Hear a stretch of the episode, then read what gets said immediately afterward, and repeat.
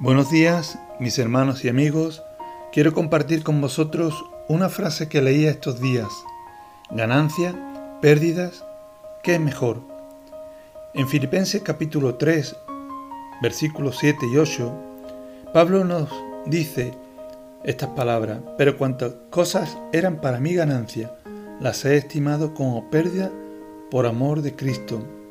Y ciertamente aún estimo todas las cosas como pérdida por la excelencia del conocimiento de Cristo Jesús, mi Señor, por amor del cual lo he perdido todo y lo tengo por basura para ganar a Cristo.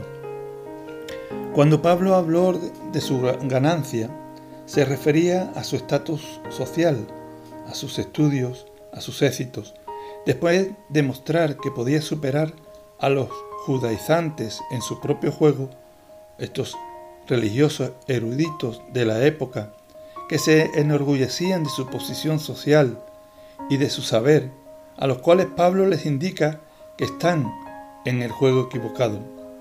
Por ello, hermano y amigo, ten cuidado al considerar tu estatus social, tus logros, tus éxitos del pasado, tan importantes que te aparten de tu relación con Cristo. Estamos terminando un año en el que hemos podido tener ganancias en diferentes áreas de nuestra vida, o casi seguro más que ganancias, pérdidas. Pero debemos ser conscientes de que ni lo uno ni lo otro nos debe llevar a albergar en nuestras vidas el orgullo o vanagloria por nuestra situación o estado actual.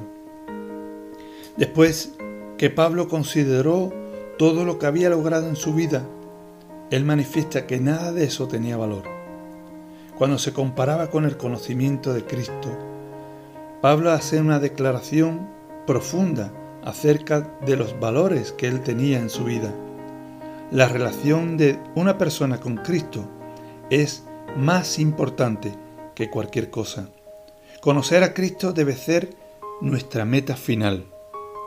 Hermano y amigo que me escuchas en esta mañana, Considera tus valores, los valores que tienes en tu vida. ¿Hay algo más importante que tu relación con Cristo? Si tus prioridades están equivocadas, ¿cómo puedes reordenarlas? La Biblia nos dice que aprovechará al hombre si ganare todo el mundo y perdiere su alma. Cuando no conocemos a Cristo, tomamos decisiones con la idea de que esta vida es todo lo que tenemos. En realidad, esta vida es solo la introducción a la eternidad. La forma como vivimos en esta tierra determinará nuestro estado eterno. Lo que acumulemos en la tierra no vale para obtener la vida eterna. Aún los honores sociales o cívicos más elevados no pueden hacernos ganar la vida eterna. Hermano y amigo, quiero dejarte estos tres consejos en esta mañana. Proponte en este nuevo año que comienza dentro de unos pocos días. Proponte el conocer más de Dios. Si tus prioridades están equivocadas, busca el reordenarlas. Preocúpate de tu alma.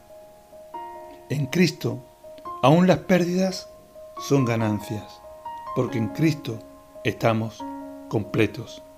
Que Dios te bendiga en este día.